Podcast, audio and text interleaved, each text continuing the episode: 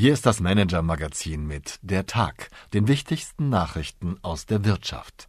Dieser Nachrichtenüberblick wurde maschinell vertont. Ein Investor kommt, ein anderer geht.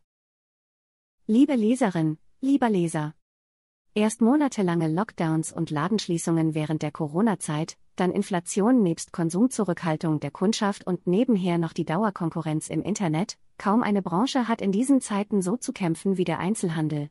Die jüngsten Nachrichten dokumentieren das eindrücklich. Der Warenhauskonzern Galeria Karstadt Kaufhof musste vor einigen Wochen zum zweiten Mal binnen zwei Jahren Insolvenz anmelden und versucht nun per Sanierung einmal mehr zurück auf die Beine zu kommen.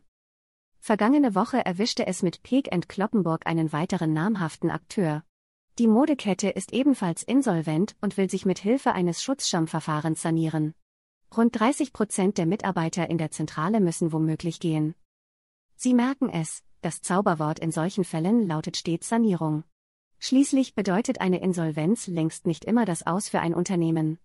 Das zeigt sich, zumindest vorerst, bei einem dritten Einzelhändler, den vielerorts ebenfalls jeder kennt. Auch den Hamburger Schuhverkäufer Görz trieben die Widrigkeiten im September 2022 in ein Schutzschirmverfahren.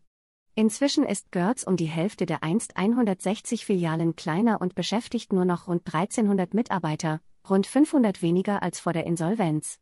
Zudem, und das ist eine gute Nachricht, wurde ein Investor gefunden. Wie mein Kollege Martin Mehringer erfahren hat, steigt das Ehepaar Leonie und Burkhard von Wangenheim aus München bei der Firma für Fußbekleidung ein. Das Ehepaar sehe eine besondere Perspektive für attraktive Innenstadtkonzepte mit einer intelligenten Verzahnung, lässt Burkhard von Wangenheim auf eine Anfrage hinwissen. Das Görz-Management und die Mitarbeiter hätten auf diesem Gebiet bereits erhebliche Fortschritte gemacht. Die von Wangenheims glauben offensichtlich an die Zukunft des traditionellen Schuhhandels, wenn er richtig gemacht wird. Die Wirtschaftsnews des Tages. Im vergangenen Jahr verlor Volkswagen Katharina Peterwert als Leiterin der Organisationsentwicklung und Transformation, nachdem sie in einem Streit über einen möglichen Personalabbau zwischen die Fronten geraten war. Nun wurde eine Ersatzfrau gefunden, Yvonne Bettkober, bisher Generalmanager Schweiz und Österreich beim Cloud-Giganten Amazon Web Services, AWS, soll die weltweite Organisationsentwicklung und Transformation der Volkswagen AG übernehmen. Läuft nicht wirklich bei der Credit Suisse zurzeit. Die Dauerkrise der Schweizer Bank gipfelte kürzlich in desaströsen Geschäftszahlen und einem zweistelligen Kursverlust an der Börse. Da passt die heutige Nachricht genau ins Bild. Großaktionär Harris Associates hat die Nase voll von der Credit Suisse und steigt komplett aus. Dabei fand Harris-Vizechef David Herro ziemlich deutliche Worte zur Begründung der Entscheidung. Was heute sonst noch wichtig war. Für die einen ist er nerviger Unsinn, für die anderen ein regelrechtes Lebenselixier. Die Rede ist von Klatsch und Tratsch am Arbeitsplatz. Insbesondere wenn es um die eigene Person geht, wissen viele nicht recht, wie sie mit dem Gerede umgehen sollen. Da hilft womöglich dieser Artikel der Kollegen vom Harvard Business Manager, wie sie Konflikte bewältigen und was sie tun sollten, wenn sie herausfinden, dass Kollegen hinter ihrem Rücken über sie lästern. Strom aus Biomasse war hierzulande lange kein Erfolgsmodell. Aber der Mittelständler Envitec Biogas schaffte den Aufstieg zum Marktführer dennoch. Wie das gelingen konnte, erklärt Ihnen Kollege Klaus Gorks, der das Unternehmen unter die Lupe genommen hat. Das Rezept, Envitec Biogas verließ sich nicht allein auf die deutsche Energiewende. Meine Empfehlung für den Abend. Auch Chatbots sind offenbar nur Menschen.